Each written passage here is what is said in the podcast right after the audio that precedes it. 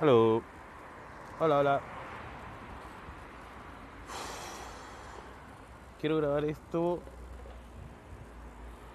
porque en este momento en mi ser está la sensación de que hay una posibilidad de, de desarrollarse.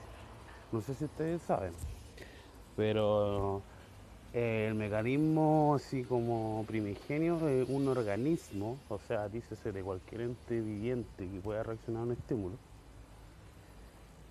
es o te proteges o te desarrolles. Yo veo un perrito ahora corriendo de mí, él está ocupando su capacidad de, correr, creo que le pegado mucho, sale corriendo. Y y no puede desarrollarse, no puede crecer porque está ocupando su tiempo en, en protegerse. Y siento que eso la sociedad, a un nivel más macro, también es como lo que nos pasa. Estamos preocupados de, de protegernos, de protegernos de, de, no sé, la delincuencia, de protegernos de, de lo que para nosotros sea nocivo, dícese, no sé, en mi caso, eh, publicidad muy vistosa, eh, canales de televisión pública, eh, programas de educación. Entonces nos protegemos de eso, no sé, los niños chicos se protegen de su capacidad de, de desarrollarse por hacer un, un berrinche. ¿Cachai? Entonces como que están protegiéndose un metro cuadrado y no se permiten desarrollarse. Entonces eso es lo que pasa con los niños también. Por los niños,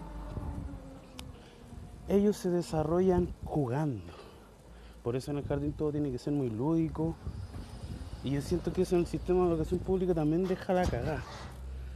Porque en realidad, si lo pensáis bien, el sistema penal es súper parecido al sistema escolar, con la única diferencia de que tú te puedes ir a tu casa tienes que estar tanto tiempo en un recinto, después un descanso, un recreo, que es una fracción, después volver, tienes que formarte, tienes que hacer presencia, decir presente.